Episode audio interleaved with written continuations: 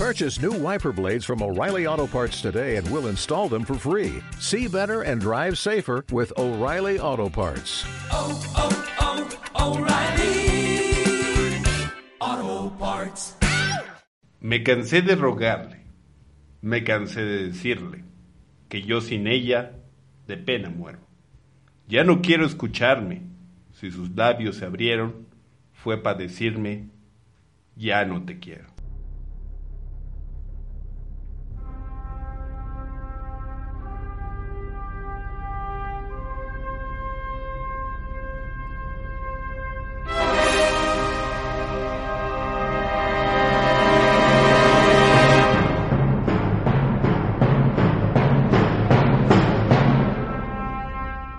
Hoy en monografías de la vacuidad.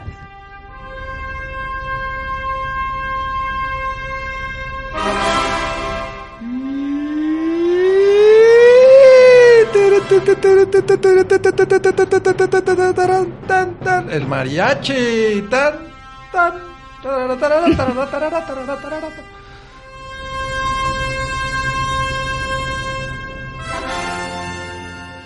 Perdón, si no me avisan que me toca hacer algo, improviso.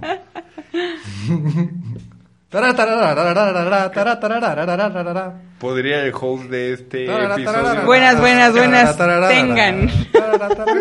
Estoy dejando que Juan Pablo se explaye en su expresión artística musical. No, no, de, no. No dejes que me No explaye. dejes que me explaye. Eso hicieron cuando era niño y mira cómo terminé. Siendo un ser humano extraordinario. Oye, muchas gracias. podríamos- Y con nosotros lograr. otro ser extraordinario. Ixchel la Guzmán, Host del día de hoy. Juan Pablo Ibarra y Alex Y Hernández. después un ser no tan extraordinario, Alex Ah, Hernández. ya. Gracias. Un aplauso a nuestro editor en Bravo, bravo, bravo. Aplausos ahí Soy desde un la gran edición. editor, no soy un gran ser humano, pero soy un gran editor. Vientos. Eso ya es un buen principio. ¿Ya? Prefiero, en, en- en este Es tipo más de mundo útil, que vivimos, es sí, más útil. exactamente, es más útil, era lo que iba a decir. Qué utilitarios y pragmáticos me resultaron. No pensé, no sabía, no conocía esas facetas tuyas. Pero bueno, el día de hoy vamos a hablar del mariachi. Sí, el mariachi. El mariachi que... Ese elemento que fusiona, que, que le da vida a la fiesta, literalmente, porque han estado así como en una fiesta como mm, de la tía, ¿no? Como, como tranqui, como que apenas está tomando forma y de repente llegan las trompetas y los violines y te de- alegra el corazón. no sé qué tipo de fiesta Esto va a vas". prender, los mezcales van a hacer efecto y esto, nada más porque somos familia, no va a degenerar en orgía. Ok, no, no. ¿qué? Qué grandes fiestas. Yo, yo por lo regular voy a las fiestas en donde el mariachi, ya que se está eh, apagando un poco la fiesta, ¡pum! Meten el mariachi pa- como revulsivo. Como esta parte de ¡pum! De nuevo comience la fiesta, ¿no? Y ya empiezan a beber, ¿no? sí es un, sí es un, sí, es un segundo aire, ¿no? El Sí. mariachi por lo general, sí. en las fiestas. No, no, no, nunca me había tocado como el- al principio. Sí, como, como la mitad, pe- pe- pero eso es como en fiestas tranquilas, así ya de, no de, de, de la generación quizás de la nuestra, sino un poquito más arriba, donde el mariachi es el centro, es el protagonista y ya después del mariachi todo se acabó. Sí, después del mariachi se acaba todo, todos terminan ebrios, todos terminan bien pedos y eh, haciendo un mal karaoke de las canciones de José Alfredo Jiménez, Sí, eso es lo peor que Pero- puede pasar al mariachi. No, pero, pero también, porque el mariachi también tiene un carácter catártico. Y esos malos covers siempre llevan a liberación y a... El, el, el mariachi es un, un- una forma de, de catarsis. Así es, y ahí tenemos mucho que decir del mariachi. Yo quiero decir, no lo voy a desarrollar ahorita, también es un elemento que divide, que divide, lastima y inflige un dolor social incalculable en nuestra sociedad el mariachi, pero ya lo diré después. Ok. No, eso Iniciamos, es- digamos. esa parte del mariachi me intriga porque nunca lo había visto así. Pero comencemos el acto número uno con el origen del mariachi porque ustedes sabían que la palabra mariachi, bueno, una de las teorías dice que es una palabra extranjera. Sí. A ver, ¿de dónde viene? Este. Francia, Ajá. eh, la guerra de los pasteles. No, no te...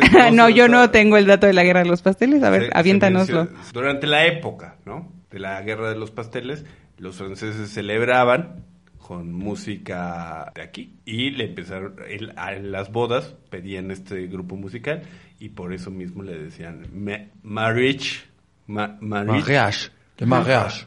Y luego la palabra de género y le llamaron mariachi. Mariachi. Pero- mariachi. pero hay un montón Como de- el suéter o el overol. Como el, su- el suéter ah, y el overol. Suéter. Gracias, Marta de baile. ¿Y el overall? ¿Y el overall de dónde? Overall. El Ah. over, overall, el que cubre Ah, todo. ok, Sí. ok, ok. Pero Overol. tenemos ese, ese cantaleta hermosa del mexicano. el ma- Mariachi, mariachi. El mariachi. ¿Qué pasa el mariachi?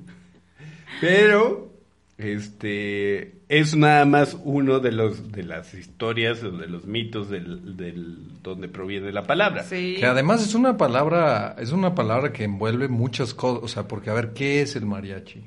¿Qué es el mariachi? ¿Es la música? ¿Es las letras? ¿Es, Es el traje? personaje. ¿Es el personaje? ¿Qué es el, El mariachi? charro. Bueno, que el charro es A eso otra iba, cuestión aparte también. Es otra y es la misma, o sea, porque lo que conocemos... traje, por el traje, no por- es más, el traje, al que le decimos traje mariachi, no es traje mariachi, Es traje, traje de charro. charro.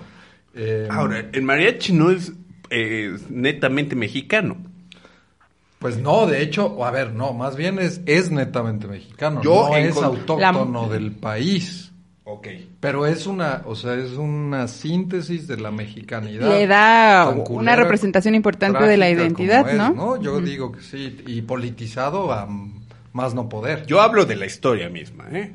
Sí, o sea, pues, tiene, tiene orígenes, muy- de, de hecho, Españoles. por ejemplo, incluso la palabra charro no es mexicana, no sé si sabían. ¿No? No, la palabra charro no es mexicana y gracias al tesoro lexicográfico de la RAE sabemos que aparece por ahí de 1627 más o menos en el idioma español y proviene, probablemente se le atribuye a la palabra euskera, que es de... ¿Dónde era? Los de ETA, ETA. La ETA, ¿cómo son? La etacota. La ETA, el grupo terrorista. Ah, Ah, uh. No, según yo, euskera, a ver, vamos a checar porque si no... Sí, vascos, son vascos, el euskera es el idioma vasco y viene de el, el prefijo char, char, T-H-A-R, que significa malo y se usaba para como sinónimo de vasto, tosco, aldeano o de mal gusto. ah, yo Entonces, creí es una que palabra española que- Que bandido. ¿Eh? Yo creí que, que, que era como bandido. Pues tal vez, tal vez. eh, Pues sí, porque a los bárbaros así los caracterizaban toscos, eh, duros, brutos, ¿no? Exacto, Y al y final es- eran hombres malos, Y bandidos. efectivamente la charrería pues viene con la ganadería, porque aquí no teníamos más que venado y puercos, ¿no? Y no, pues no se puede hacer charrería en venado y en puercos. es- o sí se puede, pero Se son- puede, Homero Simpson lo hacía perfectamente. Pero el stand-up no existía en ese entonces. Miren, yo encontré dentro de la historia del mariachi que no es un invento de una sola persona, sino es el producto de una cultura mestiza, religión Claro. y música que surgió desde los años 1500.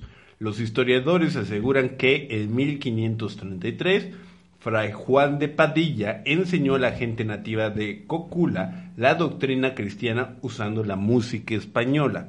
Los indígenas hicieron rápidamente el esfuerzo por incluir el violín y la guitarra en sus grupos y demostraron tanto talento para copiar los instrumentos que, tiempo después, el indígena Justo Rodríguez Nixon inventó la vihuela usando un caparazón de armadillo. Más tarde el guitarrón fue introducido usando tripas de animales como cuerdas. A lo largo de los siglos XVI y XVII, la música española comenzó a florecer en todo México y junto con la música nativa dio paso a una mezcla de percusión mestiza y melodía que originó el mariachi. Es decir, que el origen del mariachi, de, de esa agrupación, tan, la- el tan. ensamble de esos instrumentos es de 1500 Exacto. Claro, pues ninguno de esos instrumentos y es, y es mestizo. Y es mexicano, es mestizo, no, Es no puede ser. Sí, sí. Bueno, deslindarse de la identidad. se, se desata de la música de Fray Juan de Padilla, que era música española. Sin embargo, el ensamble de todos los instrumentos es lo que hace el mariachi. Era lo que eh, iba. La esencia era una música española. Sin, que, que en España también es, es muy conocido el mariachi. Es, es muy famoso. En las plazas eh, nos escucharán gente ahí que todavía no sé cómo se comunicarían con nosotros porque no tenemos página de, de Instagram. pero, gracias, señor Juan Pablo. Pero este, en España es muy conocido, en las plazas principales también hay mariachi. Bueno, hasta en Japón hay mariachi. Sí, en En Japón. Estados Unidos es en uno de los países donde más mariachi hay. Se ha vuelto una, o sea, la figura del mariachi Bueno, es que México está recuperando todo su, bueno, no todo, pero está recuperando una parte importante de su territorio. culturalmente. así Culturalmente. es. Sigan adelante, No, no chiques. nos interesa Sigan culturalmente. adelante. Yo quiero los kilómetros de tierra que nos A mí sí me interesan sus mentes y corazones. Claro. Bien, bien. Quiero sus likes, denme sus likes. Bueno, pero entonces todo decimos que el mariachi surge de toda esta fusión. Este, interesante también cómo hacían los instrumentos, de tripas de animales, de caparazones de armadillos, entonces de carrizos, ocupaban carrizos para hacer guitarras y violines y se hace todo este mestizaje instrumental. Hasta en los instrumentos. Exactamente. Y en 1695 los coques inventaron la vihuela, que es este tipo de guitarra. Sí, es como una guitarra, gui- está entre la guitarra y el guitarrón. Ajá, Ajá. ¿no? Y, y- pero tiene la forma como del guitarrón. Y con posteridad el guitarrón que sustituyó al laúd y al contrabajo españoles, respectivamente. Y se sabe que en la década de los 30 del siglo XIX había en, Co- en Cocula al menos dos mariachis, el Coculán y el Chivatillo, de los que surgió el mariachi Salinas patriarca de los grupos de cuerdas que tocan música vernácula gracias a que sus instrumentos se componen por un guitarrón, dos violines, una vihuela y una chirimia. Que, que eso se contradice un poco con hay una teoría que encontré en la revista de Algarabía, en donde eh, algunas personas señalan que en Jalisco y Michoacán hay un árbol de madera blanca y porosa con la que se fabricaban los instrumentos, que entonces ya no serían la- los caparazones de armadillo y carrizo y todo lo que mencionabas, y que el árbol se llamaba mariachi y que, y que de ahí viene el nombre. que es otra de los de las cosas que le daban la, la Sí, pero, procedencia de la palabra, ¿no? Que hay incluso quien menciona que podría tener un origen prehispánico, pero pues no hay No hay evidencia. no hay ninguna evidencia eh, y pues nada, qué bueno que se conserven ciertos misterios en este en este mundo. Pero además el, el mariachi también representa este sentido de migración hacia las grandes urbes, ¿no? Porque surge en, este, en esta comunidad de Cocula, sin embargo se traslada a la, a la capital del país, a la Ciudad de México, en 1896, cuando se empieza a volver famoso. Es, es necesario decir que en un principio el mariachi se conocía como una agrupación o un, un género musical de, de, los, de las clases económicas bajas, ¿no? Arrabaleras y horrorosas, dijeran por ahí. haciendo alusión al señor Jorge Castañeda, que es no grato para la gente oriunda de Oaxaca. No sabe nada, ¿no? No, pues realmente. Pero, de hecho, el mismo Porfirio Díaz, se, se conoce eh, un par de datos históricos, en donde solicita dos veces un mariachi. Bueno, o sea, se- tiene eh, registros de que solicitó uno para su onomástico y el otro para eh, una reunión que tuvo con Elliot Root, secretario de Estado norteamericano. O sea, quiso agasajar, quiso presumir de, nues- de la música mexicana, de los charros, de los mariachis. Ah, sí, ¿por qué no? Ale- ¿A, a qué? ¿De Estados Unidos? Al secretario de Estado. Ok. Eso fue en 1907. Y juega un papel fundamental dentro de la Revolución Mexicana, porque los corridos jugaron dentro de la, de la Revolución Mexicana este tipo de himno hacia la rebeldía del autoritarismo de, Porfirio Díaz. Y fue cuando poco a poco se van generando esta cultura eh, de- lo- del mariachi, de la música del mariachi, como ya un sentido más de pertenencia mexicano. Ya en- El de- contexto de, manera- la Revolución Exacto. Mexicana le, refuerza la identidad. a- al mariachi. Que además eh, es justo en la Revolución Mexicana cuando se empieza a estandarizar el traje que repetimos no es de mariachi sino de charro. Charro. Son los cuerudos ¿no? De, de Porfirio Díaz, que además cabalgan en varias de las guerras del país. O sea, los cuerudos están tanto en la invasión francesa como ah, mucho antes en la independencia y luego en la revolución. Son los No, cuerudos pero- los que empiezan a usar... ¿Mande? Ah, pero además hay este está, hay registros históricos de que los charros formaron un escuadrón, no recuerdo el nombre, hay que ver la película, se llama Matria, que se organizaron ellos para reforzar a México por si Hitler se le ocurría invadir a México, porque se dio la idea de que Hitler quería invadir a México. Y entonces los que reaccionaron a esa amenaza fueron los charros, eh, a mitad del siglo pasado. Venga. Entonces los charros ah, siempre han ¿Por qué no ahí. hubo un superhéroe charro? ¿Por qué luchador sí? Nos falta, Calimán, nos falta un un- superhéroe charro. Que bueno, que el zorro podría ser como lo más parecido, pero ni No, siquiera es no mexicano, es- ¿no? no. Pues estaba, ¿cómo no estaba Juan Juan Derecho? Juan Derecho era un, un personaje de, ahorita se los... De Chucho Salinas. Juan Derecho, que era un charrito, eh, que tenía un chicotito eléctrico. Primero tenía un, un chicote tal cual y luego lo cambia como un chicotito eléctrico y luchaba contra la injusticia y era un charrito. Juan Derecho, búsquenlo, es de un personaje, de lo mejor del humor mexicano, por cierto, ¿eh? ¿De qué año? Chucho Salinas, pues, estamos hablando, miren, aquí estoy viendo una un cómic de Juan Derecho de 1967. Y era un charrito con capa y su chicote que después transforma, es, es bellísimo y lucha, además Juan Derecho es un defensor de, miren lo que es simpático, tiene un aire como a pique, el del mundial, pero es un charrito, una persona, y era Chucho Salinas, y defendía a la banda de que el camionero se intentara quedar con el cambio, de que le vieran la cara, o sea, es un héroe. Algo del- como los supercívicos. Sí, ¿no? Ándale, unos supercívicos de, de aquel, de la Pero, post-revolución. pero era un ¿no? charrito.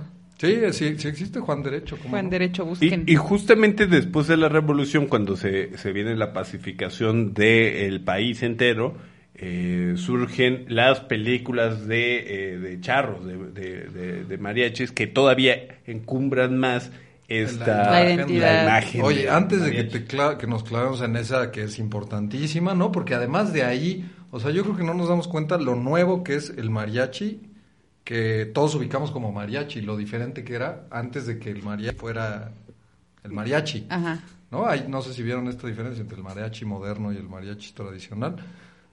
Antes de irnos por ahí, déjenme decirles que es justo en, entre la revolución, la guerra de reforma y el porfiriato que se asienta lo que hoy conocemos como el traje de mariachi, ¿no? Este traje eh, negro que solo era, originalmente solo usaban traje negro los charros para ocasiones especiales.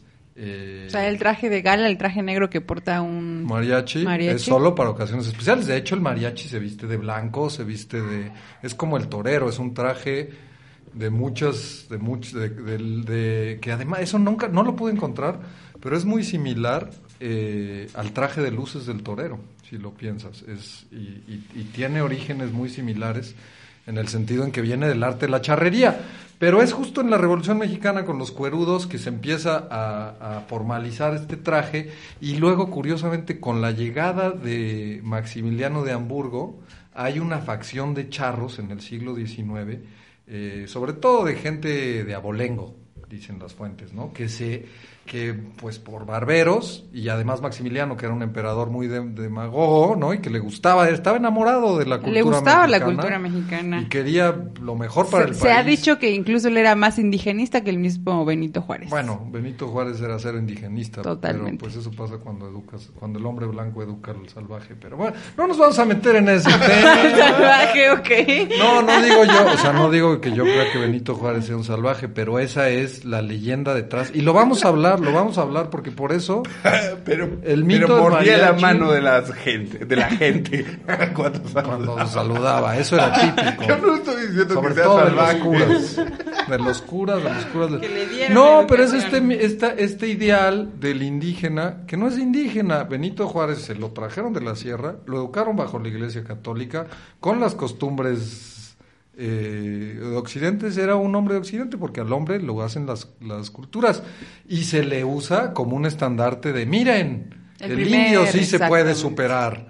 Cuando, y todos esos casos es el indio blanqueado y el mariachi es lo mismo, pero no hemos llegado a eso. no hemos llegado a eso.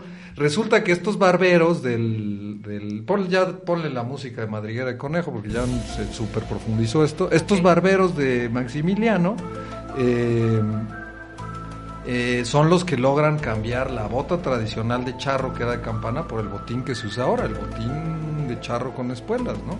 Eh, y no solo, y por otro lado, son eh, también los charros acaudalados que intentando imitar a los bandidos de Río Frío, eh, empiezan a hacerse eh, los botones de plata en vez de lo que se hacían antes, que eran botones de cuerno o hueso, y así andaban los cuerudos, y de hecho el traje charro tradicional, como la silla, está hecha de hueso, ¿no?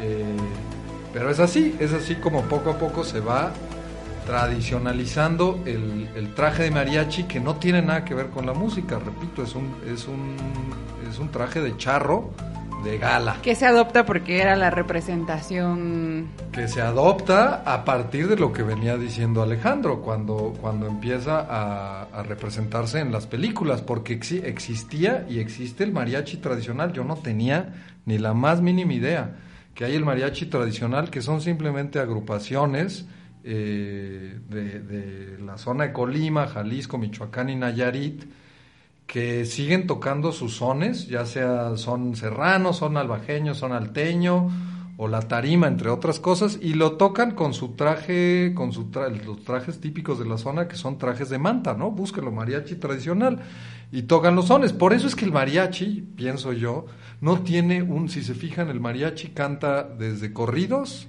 Esa es la pregunta sones. que yo me hacía ayer que terminaba Hasta de hacer boleros, la el mariachi canta hasta boleros. O sea, ¿qué, ¿hasta qué punto deja de ser mariachi cuando estás interpretando ya algo que se llama ranchero? Pues a ver, según Pero el, más bien el espectro que abarca el mariachi va desde el ranchero hasta el bolero. Sí, ¿Estamos de acuerdo? Porque según lo que yo investigué, el mariachi tradicional, pues no es tanto el tipo de música, sino el tipo de agrupación y la vestimenta, ¿no? Tanto así que, bueno, mm, a mí mi canción favorita en mariachi es La célula que explota. Qué coversazo. Si no lo han escuchado, La célula que explota versión mariachi es bellísima. Eh, o sea, el ¿Quién la mariachi... canta? eh, pues es la canta Caifanes con el mariachi de, de Jalisco, no me acuerdo uno de los mariachis enormes, ¿no? Eh, pero el mariachi es básicamente, el mariachi tradicional es esta agrupación de tres o más músicos que toca sones, el mariachi moderno es la agrupación musical que son mínimo tres y que tiene una combinación aleatoria en cualquier cantidad de guitarra, guitarrón, violín, trompetas y voz, ¿no? Y pues ya se le añaden flauta y arpa en, al- en algunas re- regiones, incluso acordeón. Dependiendo de la región, ¿no? Claro, pero es un término, eh, pues inicialmente es un término, o sea, ya lo dijimos, era un término de música de fiesta. Se va De, mi- de música de fiesta de pueblo. de pueblo, Que luego claro. ya se va adopta. acotando y ahí sí que nos diga Alex, gracias a pues la época de oro, entre otras cosas, ¿no? También Se populariza en la época del cine de oro mexicano, ¿no? Que es cuando hace su aparición con actores como Jorge Negrete, Pedro Infante, Javier y se- Solís. Y se cimenta en la conciencia del mexicano con la con toda la literatura de época, ¿no? Elena Poniatowska, eh, el payaso este, ¿cómo se llama? Su amante, eh, que me lo odio. El laberinto de la soledad. Octavio Paz, Octavio Paz. que empiezan a ensalzar la figura del mariachi como este emblema del mestizaje, esta cosa únicamente mexicana, que sin embargo... Que, también va creando este estándares de, de, de los roles de género y Claro, todo esto. sí, ¿no? pues se vuelve ya un, un elemento, un meme, se vuelve un meme, que no existían en ese entonces, pero es una un ícono que envuelve todo un etos de vida, ¿no? Fue tan importante que en 1936 eh, el candidato en ese entonces, Lázaro Cárdenas, pues, los lleva a toda su campaña este, electoral para presidente de la República y dice, bueno, si es tan mexicano, pues quiero que abra mis, mis, ah, eh, pues, mis actos de campaña. Y precisamente fue el- al Mariachi Vargas de Tecatitlán, fundado en 1898 por Gaspar Vargas, eh, a, quien, a quienes llevó para su campaña electoral por toda la República. Que por cierto, el Mariachi Vargas, yo lo asumo como el mariachi más antiguo que sobrevive, Ah. ¿no? Que sobrevive hasta la. No, es, por supuesto que es un mariachi magnífico, pero es el más antiguo también que ha sobrevivido hasta ahora. Ah, no lo sé, yo he escuchado más nombrar al mariachi Vargas y hasta ahora me di a la tarea de investigar sobre su origen y sí, eh, se funda y, y además el- la fecha de su fundación se da cuando los contratan para festejar las fiestas patrias en, en el municipio de Tecatitlán, ¿no? Y sobreviven hasta ahora tanto que han ¿Esto ganado? Grammys con, con Luis Miguel Sí. en 1900, 1898. Desde entonces vive Mil. el 1898. De 1800, yo tengo una, un mariachi anterior. Ah, mira, ¿de qué año? ¿Pero que sobreviva hasta ahora? No, no, no. Ah, no, entonces no vale. No, Juan pero Pablo. sí es considerada... Tu comentario está muy No, fuera de lugar. fíjense, yo, yo estoy seguro que ustedes no sabían esto, que la una de las de las orquestas más antiguas de toda Latinoamérica era un mariachi, era un mariachi y es considerado patrimonio cultural intangible de la Ciudad de México y se llama la Orquesta Típica Mexicana de 1884, que era una banda de música tradicional mexicana. Entonces, el, ma- el mariachi, y, y estoy leyendo aquí eh, sobre el manual del mariachi que publicó la Secretaría de Cultura de Jalisco con un doctor, con un doctor Más eh, institucionalizado el asunto no se puede. Doctor de Historia en la Universidad de California en Los Ángeles, Álvaro Ochoa Serrano, eh, el manual del mariachi, y dice él, dice él, se los leo, muchas personas pueden sentirse extrañadas si no ven un mariachi con el traje de charro de media gala. El cine difundió el modelo alteño de mariachi, pero en esto hay mucho más, mucho más, porque él habla precisamente de este espacio de fiesta que es el mariachi. No es la agrupación, es el espacio de fiesta en el, ¿no? La- el Que, mariachi. pero que el mariachi. que, perdón, que propicia el, en Que la propucio, música. que, que prepucio. Aquí que propicia, que propicia, que propicia el ambiente que genera Ajá, la es- música de es mariachi. El, es el holgorio, ¿no?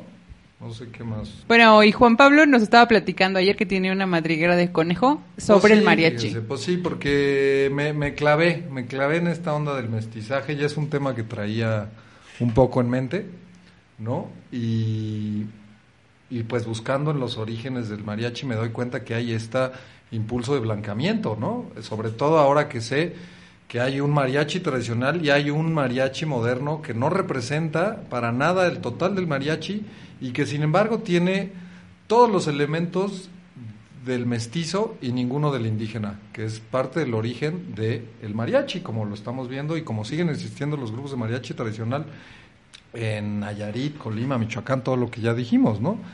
Eh, y entonces me clavé, me clavé porque el tema de racismo está de moda, ¿no? Me metí a ver, me metí a ver los debates de Chumel. Oye, oye Chumi, te anuncia, o sea, él se anuncia diciendo que se preparó viendo videos de Jordan Peterson. Gracias, Chumel, por ver videos de un hombre blanco, cisgénero, heterosexual, para prepararte para un foro de racismo. Pero ¿qué esperábamos de un foro que se llama El racismo no es un chiste? Cuando ella- Definitivamente esto sí es una madriguera de conejo. Madriguera de conejo, porque, porque el racismo no es un chiste y si no es un chiste, ¿por qué me tienes que recordar que no es un chiste? Y nadie estaba más alegre en ese foro de racismo que los hombres blancos y las mujeres blancos. Eso me pareció muy curioso y pues me puse a investigar y dije, ¿qué tan cierto es que México es un país racista? Y resulta que somos un país extremadamente No te creo, racista, no extremadamente creo, racista. Pablo, retráctate de eso. Y para los que quieran saber qué tan racistas somos, les recomiendo que se metan a colordepiel.colmex.mx. Eso no se- faltó que dijeras eh, cómics. Colmex, Colmex. Es el Colmex. El Colmex hace esta comparación entre cuatro encuestas que tratan sobre color de piel y demuestra que efectivamente en México, si eres blanco, te va mejor. Te va mejor. ¿Y qué tiene que ver todo eso con el mariachi? Pues que desde que el PRI, bueno, en ese entonces no era el PRI, pero desde que se institucionaliza la política de mestizaje y se empieza a cantar a la raza de bronce como el emblema, eh, pues está bien documentado que el mensaje es blanquense, blanquense, blanquense y aspiren a una vida de mestizo, que el mestizo no es el blanco que se mezcla con el indígena y aprende su idioma y vive en sus Pero tradiciones. tampoco es el indígena que No mantiene in- viva su cosmovisión. No, no, no, es el indígena que se casa con el blanco, se pone sus trajecitos de plata y aspira a la vida del mestizo blanco. Esa es la política del mestizo, además la política del mestizaje. Como bien lo vi en el foro sobre racismo que realizó la UNAM hace un año, gracias Ma- Maya Zapata, que cree que su foro fue el primero que se hizo en el país. La UNAM tiene un foro bellísimo, búsquenlo en 2019, junio de 2019, foro de racismo, donde dice que la política de mestizaje no solo hace es aspiracional para blanquearse, sino que además termina agrupando a todo el universo de comunidades y cosmovisiones indígenas en una sola, que es la etiqueta indígena.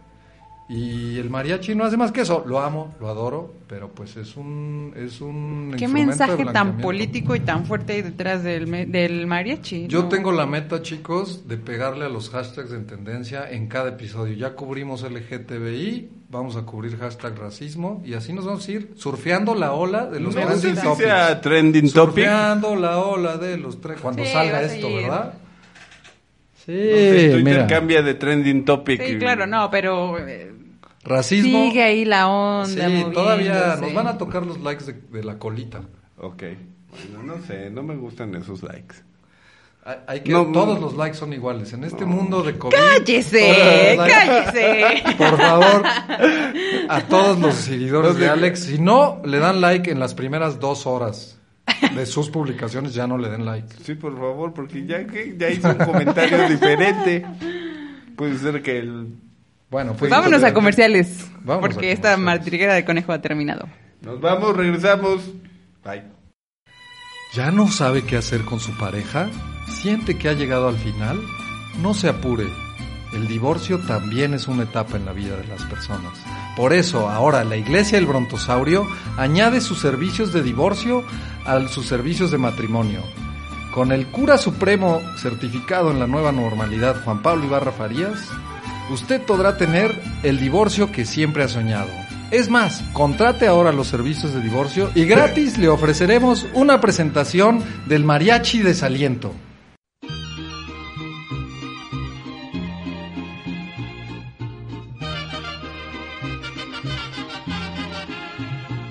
Si se dejan, podrán recomenzar sus vidas de nuevo. Si se dejan, harán de las nubes terciopelo con otras personas. Y ahí, muy lejos los dos, sin juicio de Dios, será lo que soñaron solteros. Si se dejan, podrían ser felices todavía. Si se dejan, podrían ser felices todavía. Si se dejan.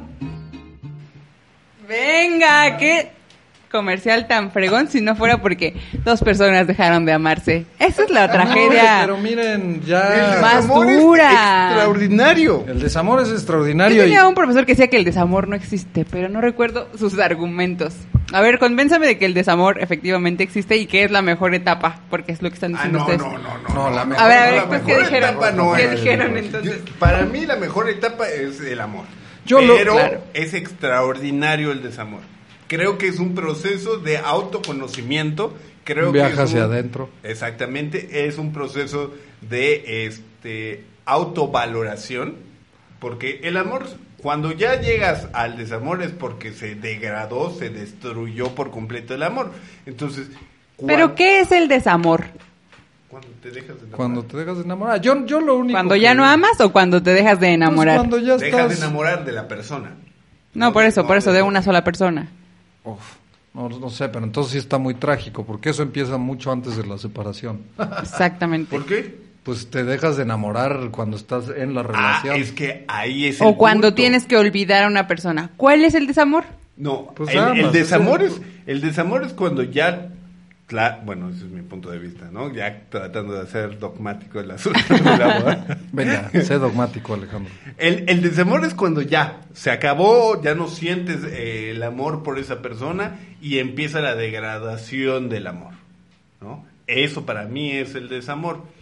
Cuando aprendamos a detectar ese sentimiento y decir muchas gracias, ya no hay amor, no hay por qué seguir aquí, seremos capaces de valorar el desamor. Que eso es muy lindo. Yo, yo lo único que decía es que en estos tiempos de austeridad económica estoy buscando ganar dinero con lo que sea, entonces ahora vamos a lucrar con los divorcios.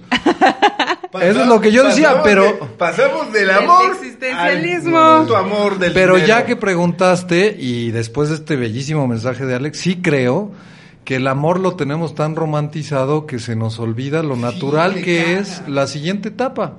Y por eso es tan duro separarse, porque nadie te dice como, está bien que tu relación se haya Exacto, acabado. Porque la sociedad. Ya lo como, decíamos en no, el- en la el- relación tiene que durar eternamente. No, no, no. ¿Y quién ha corroborado que este se hiperromantice el amor? Pues el mariachi. Afortunadamente el mariachi también Pero también le canta hiperromantiza el al desamor, desamor. a diferencia de Eh, otros canta el géneros. desamor y eso está muy chingón. Cantar No, muy pero, lindo. pero a ver, la etapa en la que tú estás diciendo ya no hay amor, ya, pero así como tú lo concibes, el mariachi jamás lo dice. ¿Cómo? Lo sufre, lo No hace- tanto, hace no, sufrir encuentra- esa etapa. Está bien sufrir. Claro, el sufrimiento no está mal y, y además es un sufrimiento. Yo no estoy diciendo que está mal, estoy diciendo que no es tan bello. Es bellísimo. ¿No has cantado ahogada de borracha, paloma negra, después de cortar con alguien? Sí lo has hecho, Ishel. Oh. ¿Nunca? ¿No ¿Ahogada de una- borracha? Bueno, ah, oh, pero que te estás desangrando Sí, por que te estás desangrando. Dedicándole una canción de mariachi a alguien. Sí. De- dentro de Y todas las- muerto de risa y abrazando a tus cuates. Y, o sea, Yo- sí es un Sí. espacio de, Catarsis. de Yo catarsis. sé, yo sé que el próximo comentario va a ser muy banal, pero hay algo y, y me gusta esta, este, esta frase de Diego Dreyfus. O sea, lo demás puede ser una mierda, pero esta frase es buena. Hay una diferencia entre sentir dolor y sentir sufrimiento. Ah, claro. ¿no? Sentir dolor está muy bien. Sufrir es ya querer aferrarte a ese dolor y vivir toda tu vida o lo que resta de tu vida. Haciendo ese perenne ese dolor, ¿no? Sí, totalmente de acuerdo. Sentir dolor es extraordinario Claro, porque te ayuda a crecer, te, te genera mejores ideas. Eh, Yo, Te tiene el, que atravesar. El dolor tiene que atravesar. Sí. No te lo quedas. el amor y el desamor son mis fuentes de inspiración más grandes. Es cuando más cabrón estoy escribiendo, cuando estoy como en una dinámica creativa. Entonces, tú siempre estás en Sí, creatividad, creatividad eterna. Bendecido por Thor y todos los dioses. Muy bien, por Thor y todos los dioses. Y por la fuerza de Cucurrucu Paloma y... Todo. Pero, a ver, íbamos al ella segundo acto, ¿no? Todos Ah, Sí, los- pero pues ya estamos encarrilados porque al final quiero que nos Aquí cuenten. estamos ya ¿Cómo- cuál es tequileando. segundo acto? Ojalá. Ándale. Nue- ya, ándale. ¿Cuál, cuál Así es el como- acto? Como el domingo que nos perdimos una, una reunión importante para la no, Ya planeación. ni me hables de esa reunión que sigo. ¿Por qué no? Para eso es este lugar de catarsis. no te me bajes, Jalisco. Estamos Bueno, aquí venga. para que nos cuenten su historia, su historia. Acto número dos. Acto número dos, que es su canción favorita de mariachi y por qué. Su- Los Justifique. actos menos imaginativos y, y los saludos más imaginativos los tiene Ixchel. No sé Oye, por no, qué. le han puesto actos muy bonitos. Acto, ¿Cómo cuál es acto que de no? canción preferida de mariachi. ¿Y por qué? ¿Por ¿Por qué? Eso es un bello acto. muy, muy Beckett. Justifique. Acto número uno, el origen del mariachi. Es el origen del mariachi. Pues ayúdenme, carajo. Ok, la canción, acto número dos, canción preferida de mariachi. ¿por Qué qué? difícil pregunta. Yo- Es que hay muchas, tengo- ¿no? A mí yo me sí costó tengo- trabajo elegir. No, yo, No, sí yo tengo. también tengo. A ver. Pero me encantan muchos. sí. A mí me gusta el mariachi, pero mis preferidas son dos. Y son dos por dos personas en particular. Si nos dejan y la media vuelta. Los dos por Luis Miguel y por José Alfredo Jiménez. Claro, O autora sea, e ¿a ti intérprete. te gusta ese dúo? Me- el me- dúo... No, para dúo, miren. ¿Qué? Encontré. Asco. ¿Qué? ¿Qué? Asco. Qué original, dice. Por Miguel, ay, el único puertorriqueña que puede cantar canciones de mariachi es Chabela Vargas. Claro. Me disculpas. Todos los demás puertorriqueños pueden ir chingada a su madre. No. Pinches gordos, feos. No, no es cierto. Le tengo mucho cariño a Luis. La neta canta muy bonito muchas canciones. Sí, es un gran intérprete. A ver, hay A ver, un ¿qué es dueto, dueto? hay un dueto en internet, vayan a internet y busquen tal y como les digo, dueto Cuco Sánchez y José Alfredo Jiménez. Sasquatch. Boom, boom, boom. Ah, una pelea de gallos. Pero, por ejemplo, Cuco Sánchez es mariachi.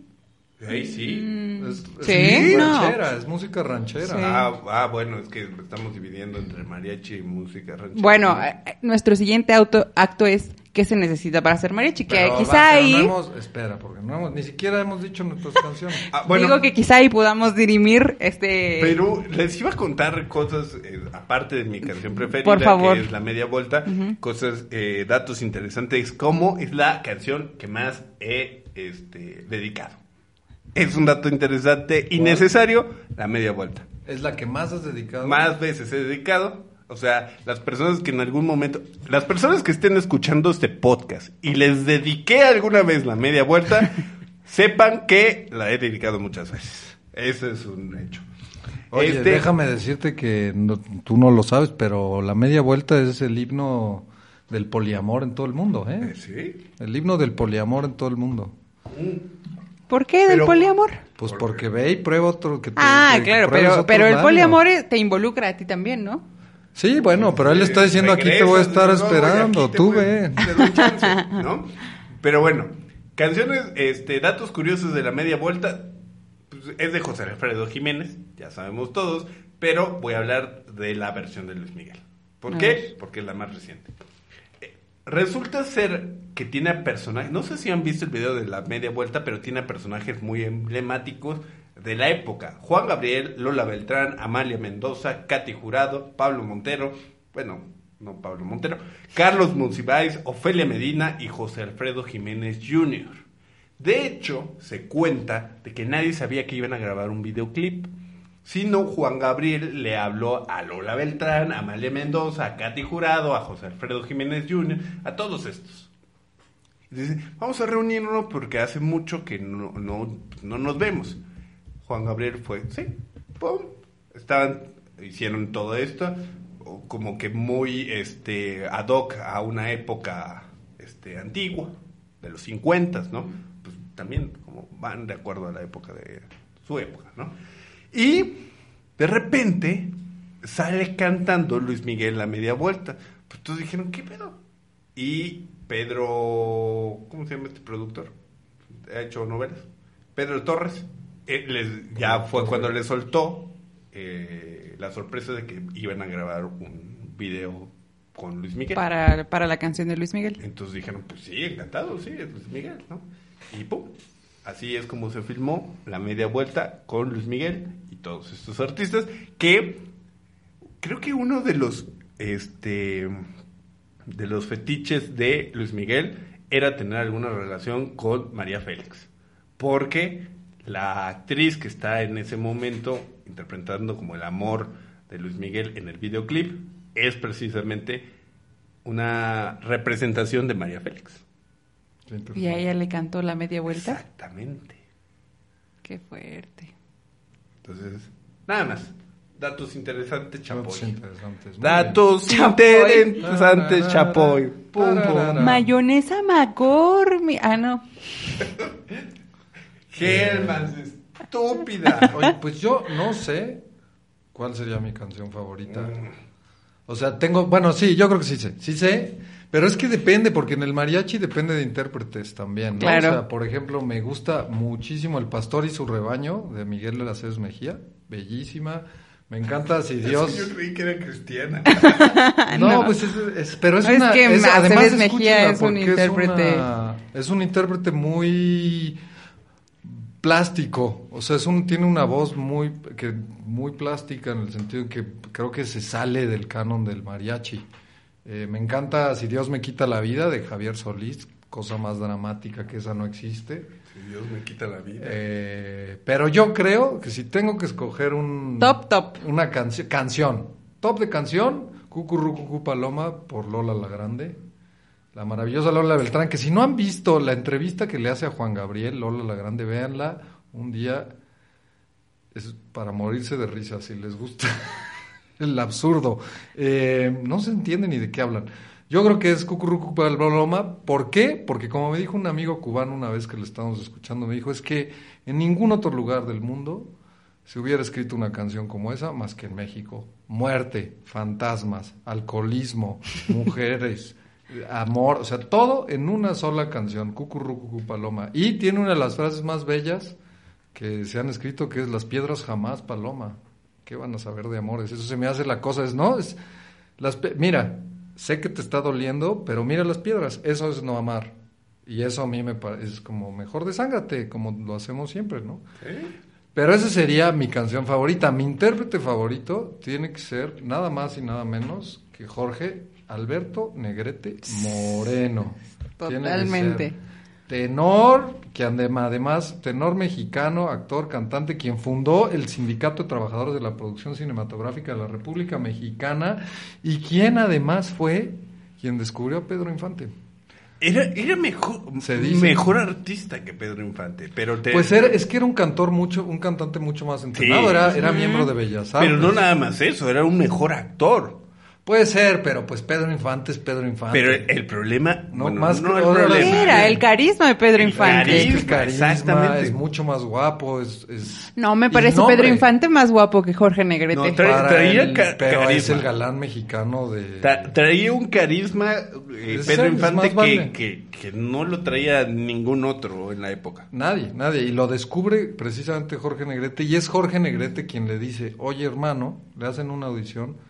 Bueno, supongo que no le dijo hermano, no sé cómo le habrá dicho. Le hacen una audición y le dice, ¿sabes qué? Deberías empezar a falsear la voz. Falsear la voz, a ti te va a venir muy bien eso. Y eso es el falsete que es tan famoso de Pedro Infante, el cual, ese falsete me aventó por una madriguera de conejo, la segunda del día, eh, de una investigación que tengo ahí en carpetazo desde hace muchos años, porque eh, en un podcast que cito cada día, esperando que lo escuchen, cada vez que tenemos programa Radio Lab, en su episodio de Pop Music, le hacen una entrevista a eh, Aaron Fox, un escritor de música, un musicólogo, quien investiga eh, la música folclórica y el léxico del country, porque resulta que la música country americana es muy famosa en África. Es la, eh, Dolly Parton, Kid, Kid, todos los, los countries grandotes, todos tienen fans y llenan estadios en Zimbabue, en Sudáfrica, todos tienen muchos fans en África. Él dice, ¿por qué? Pues porque él encuentra que este es este em, falsete, este falsete eh, que en, inglés se llama crybaby, pero es el mismo, es que hace que la música folclórica eh, sea reminiscente a la nostalgia de una vida pasada, ¿no? Es, esto es una cosa muy primitiva en el que se relaciona con el llanto, con la nostalgia, con la melancolía, y por eso la música country resuena tanto en África, donde ellos apenas están pasando por su proceso de urbanización, o es más, más reciente que el nuestro. Y me metí a investigar y resulta que tanto el country como la música ranchera, como el blues, como el flamenco, todas estas músicas eh, autóctonas, folclóricas, todas falsean la voz y todas tienen su apogeo en el momento de urbanización de sus países, cuando se da la gran migración del campo a la ciudad y se tiene esta nostalgia de la- del hogar, ¿no? Y todas hacen uso de este falsete de voz. Eh, y de esto se aprovecha pues el cine de oro mexicano y precisamente es en los 30 cuando se da el apogeo de los rancheros, cuando estamos en la conformación de la identidad nacional, cuando el generalísimo hace su gira, que agarran al mariachi y lo catapultan como imagen de, ¿no? de ese pasado más simple. Mentiras, puras mentiras. Ok. Pero ese sería, así es. Señorita Ixchel. Gracias por compartirnos Por esa investigación hecha madriguera de conejo. La sigo desarrollando. Queremos ver un podcast completo de eso o un, algo escrito, pero cuando suceda nos dirás. Mi canción favorita de mariachi podrían ser dos. La primera me hace, eh, porque me, me hace vibrar, me, hace- me despierta esa, esa pasión por el baile folclórico que nunca pude desarrollar, o hasta ahora no he hecho, y, pero, pero que me encanta, que me mueve, que me hace vibrar la sangre. Y es la del cascabel. tocada por el Mariachi Vargas, que cuando estaba buscando eh, qué, qué cosas novedosas o qué cosas curiosas había acerca de la canción, descubrí que en el 77 me parece se mandaron las ondas Voyager al espacio para ver si encontraban una especie de vida extraterrestre, ¿no? Y que todavía siguen dando vueltas ahí para encontrar la siguiente eh, estrella con un sistema solar que está más o menos a 40.000 años luz de la Tierra, ¿no? Digo, perdón, a 40.000 años de la Tierra. Entonces mandaron esta, esta sonda y en ella mandaron un disco de oro como de acetato, pero era dorado, ¿no? Y, en- y entre la música que, que mandaron ahí, El Cascabel es la única canción en español que va grabada en ese, Ah, mira, en ese disco.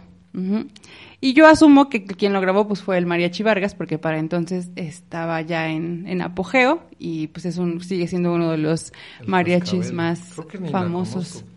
Hace como referencia al, a un- al guapango veracruzano. De nuevo, es esta ¿no? multiplicidad de Exacto, pero interpretada por un mariachi, Por un Es, ma- es hermoso. Y la otra quizá podría ser la de... Oye, antes de que pase a tu otra canción, Ajá. un datito pequeño. Esa, esa sonda espacial Voyager, que por cierto ya dejó el sistema solar. hace ¿Ya? muy poco, ya. Está, está como en la frontera. Está en la frontera del sistema solar. O sea, ya está saliendo. Ya está, creo, o ya salió. Eh, pero contiene un beso y...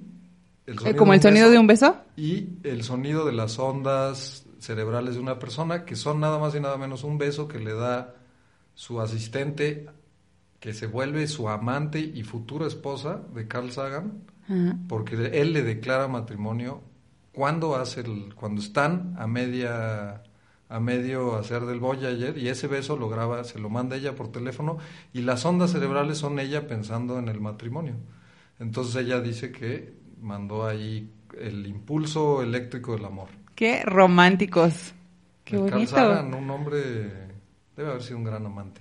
Debe- tengo la impresión de que debe haber sido un gran amante. Carl Sagan.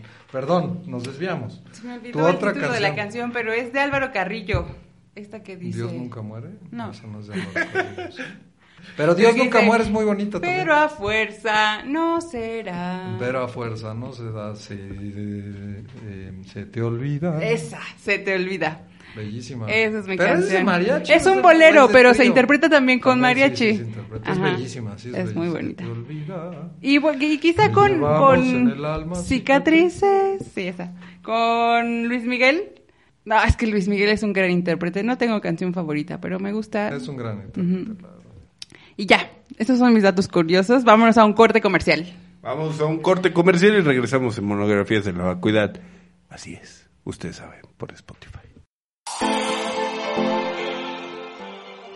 Nuevo, nuevo, nuevo, nuevo hit. Este verano no será el mismo. Desde los barrios más bellacosos de Latinoamérica viene a encender esta temporada tributo a Vicente Fernández en reggaetón. Así es, escuche éxitos como Perdón, La Ley del Monte, Mujeres Divinas o Acá Entre Nos en las voces de Ray Rocks, Maluma, J Balvin, Anita la Huerfanita. Enciende tu verano con tributo a Vicente Fernández. Tan bonita, tan sensual. Te ajena mal. Ay, ay, ay, amor. Qué dolor.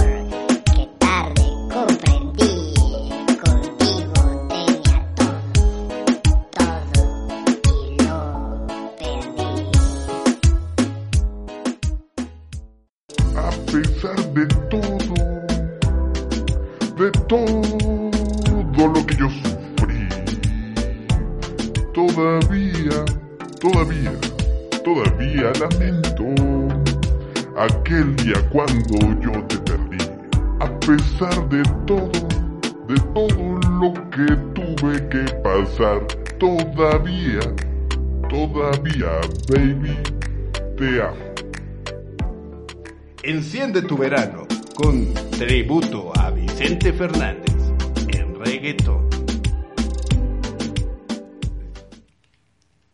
Ok, después de esas canciones muy surrealistas o dadaístas, ni siquiera sé cómo podríamos llamarle. Tributo esa- a Vicente Fernández en reggaetón, yo estoy seguro que hace mejor tributo que Alejandro Fernández. Ok. Seguramente. seguro. Sí. No, no sé, yo soy bien fan del potrillo, la neta. Me pero encanta. me gusta más, bueno, también tiene buena voz para la, la baladita, pero me Empoderada. gustaba en ranchero. ¿Quién? ¿El potrillo? Ay, tiene muy bonita voz para la baladita. Bien suavecita. Su canción de la su canción del del mus- vieron este documental La- el nuevo disco Made in de- no el, el documental de Made in Mexico que son puras rolas No. No lo ¿Puras visto? rolas? No. Ajá, son pues pura mu- es una exploración musical de México. Made Sale- in Mexico yo tengo como este eh, Un reality eh, show. reality show de Horrible. White Chicken Ajá. super de la Ah, chingada. no, eso suena todavía más divertido. En fin, no, pero el potrillo, la canción del potrillo en ese vacilada. documental es, mu- es la mejor del documental. Ok, regresamos a Monografías de la Vacuidad. Es su servidor Alex Hernández. Ixchel Guzmán. Y Juan Pablo Ibarra Farías. Y terminamos, vamos a terminar, mejor dicho. Sí, con ¿qué necesitamos para saber si nosotros quisiéramos ser mariachis? ¿Podríamos ser mariachis? Pues de, eso depende. Depende de qué, Pues no lo sé. de qué tan lejos esté. Es tu sección. Ok, bueno, depende de, de nada en realidad. Según un artículo de Verne, del país, pues eh, se podría pensar que se necesita portar traje de charro o Ah, ser mexicano, pero no es necesario, según porque hay este mariachis en otros, en otros países. Me dices que no es necesario portar traje de charro para ser mariachi. Hay un mariachi femenil mexicano que no porta traje de charro y sigue Bueno, puede siendo ser- charra y siguen siendo mexicanos. Pero es un traje necesariamente. Claro, De- un traje de... lo identifica. Sí, o sea, no puede ser un mariachi desnudista, es lo que me estás diciendo. Eso estaría genial. Pero no hay. No, no le das Pero podría ser, a ver. No Te pones tu no. moñito nada más y ya. Sí, pues a ver, mientras tengas, mientras sean tres o más Sí. Porque Tengan son los instrumentos. instrumentos fundamentales. Ajá. y echen relajo, Yo tengo aquí, mira. Justo A es ver, de lo ¿tú que hablábamos de la esencia del mariachi. ¿tú qué tienes? ¿Cómo ser un buen mariachi? Yo encontré aquí un, un dato. Primero, la vestimenta es un factor muy importante. Dos, el repertorio debe ser muy amplio, adecuado para todo tipo Va, de va, público. va, Sí, me eso la- sí. Esa me gusta. Tres, tu grupo debe tener varias voces que acompañen a la voz principal en cada canción. Cuatro, haz que tus serenatas sean experiencias inolvidables para tu grupo y el público. Disfruta de tu trabajo y entrega lo mejor. Y por último, dale credi- credibilidad a tu grupo de mariachis. Sé puntual, llega siempre temprano y preparado a cada Esa es show. una Qué guía. bonito, Esa es eh, una me guía, gusta. sí. ¿De dónde, de Un dónde manual. sacaste esto? Este, no me acuerdo. No qué. Pero encontré una convocatoria para ingresar al ciclo escolar 2016-2017 De la Escuela de Mariachis. De la escuela de mariachi Olin Yolit Así es. en Garibaldi. Ah, Y mira, yo ni sabía que había una escuela de mariachi, qué bello. te piden algunas este, Cosas. cosas. ¿Qué cosas te piden? Ejecutar la escala de re mayor con su arpegio a dos octavas. Ejecutar la escala de si menor con su arpegio a dos octavas. Ejecutar un fragmento de las siguientes polcas. Jesuitas en Chihuahua y Honor y Patre. Ejecutar un fragmento de los siguientes guapangos. Cielo, cielo rojo y el jinete. Ah, excelente canción. Ejecutar el estudio 1 de Hans Sit, 100 Studs, opción 32, book 1, Hans Sit, 100 estudios, opción 32, libro 1. Esos son ya todos los requisitos Los requisitos de la prueba. Para entrar a la escuela. Sí. Escuela de Mariachi Olin Si Que justo ustedes es- quieren ser, o sea, eso es para entrar a la escuela, pero si usted quiere ser mariachi, basta con su actitud y su buena disposición. Y que Aprender. sepa cantar, ¿no? Y que se, bueno, no, y tocar pues, un instrumento. No, bueno, y puedes dar, tocar y cantar o solo uno de los dos. a mí lo que me parece es dar lo mejor de ti mismo. Yo, se la- si veo a un mariachi que canta horrible, pero está dando lo mejor, y dices, ese dude está dando lo mejor. Sí, hay mariachis que cantan muy mal, ¿eh? Y aún así son contratados y ellos siguen plantándose en la plaza y la gente pues, sigue cayendo porque no los conocen, ¿no? No es como que vayas cada tercer día a contratar a un mariachi. Se nos acabó el tiempo, ¿verdad, Sí, señor Alex. Hernández? Pues vámonos ya. Solo quiero decir que hasta antes quizá de la escuela de Olinjo Listli de la Ciudad de México de mariachi, se, la, la única forma o la forma más extendida de ser mariachi era pasar el oficio de generación en generación. Que tu padre, tu abuelo, tu, tu abuela o tu madre te enseñan a tocar un instrumento. Y, Y Qué a bueno cantar. que ya no es así. como el reinado, Más ¿no? mariachis para todos. Como los reyes, más o menos. Sí, o menos. el don de Dios se, tra- se pasa de una generación a otra. Pues- Recuerden que eso ya es del pasado. Cualquiera puede ser mariachi y que además Se democratizó el mariachi. se democratiza el mariachi y que no todo el mariachi es blanco y se viste con plata. Así es. Por eso pueden ser mariachis desnudos. Eh, venga. Ok. Vámonos con esa cara Adiós, de susto banda. de Alex Con Hernández. esa reflexión nos vamos. No Alex sé. siempre se enoja. de Se asusta, se asusta. Todas nuestras propuestas nudistas las rechaza No, no es que me asuste. No sé si una en una boda estaría muy. Estaría este, fenomenal. Imagínate el holgorio. Vámonos eh, antes de que esto se incendie. eh, su servidor Alex Hernández. Ixchel Guzmán. Y Juan Pablo Ibarra. Perdón. No, pues te iba a dejar a ti que eras que escogiste. Ya al Adiós. Nos vemos en Spotify. ¿Dónde más, carajo? Y en Instagram muy pronto, para cuando salga este capítulo, les prometo. Que ya habrá Ahora. Instagram. No Vámonos. prometas cosas que no vas a cumplir, Juan Pablo, por favor.